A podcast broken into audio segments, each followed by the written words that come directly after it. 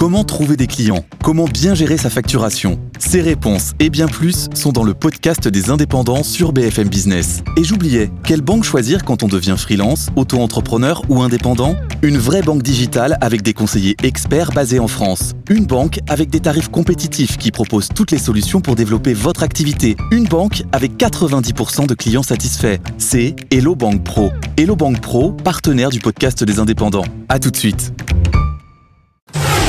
Good Morning Business, Impact.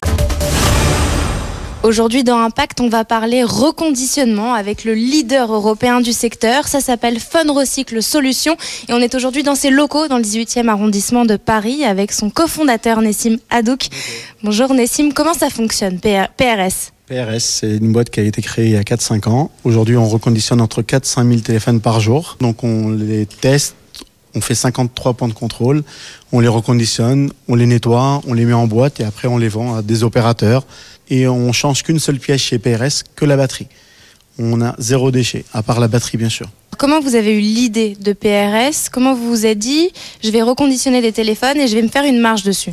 Je fais du téléphone depuis 30 ans et en fait avec l'arrivée de Free qui a, qui a, cassé les prix chez les opérateurs, les gens n'avaient plus de subvention dans, dans, les téléphones parce que les opérateurs avant, vous achetez un téléphone euh, qui vaut 700 ou 800 euros, euh, vous prenez un forfait à 39, 49 euros, vous avez le téléphone qui allait avec. Et en fait, avec l'arrivée de Free, avec euh, l'embollement de 2 euros, les clients ont commencé à racheter du téléphone, mais n'allaient pas acheter des téléphones à 500, 600 euros. Donc, ils avaient besoin d'avoir des téléphones à 200, 300, 400 euros. Et là, on a commencé à faire de l'occasion et du reconditionné. Aujourd'hui, PRS, c'est 2 200 000 téléphones vendus.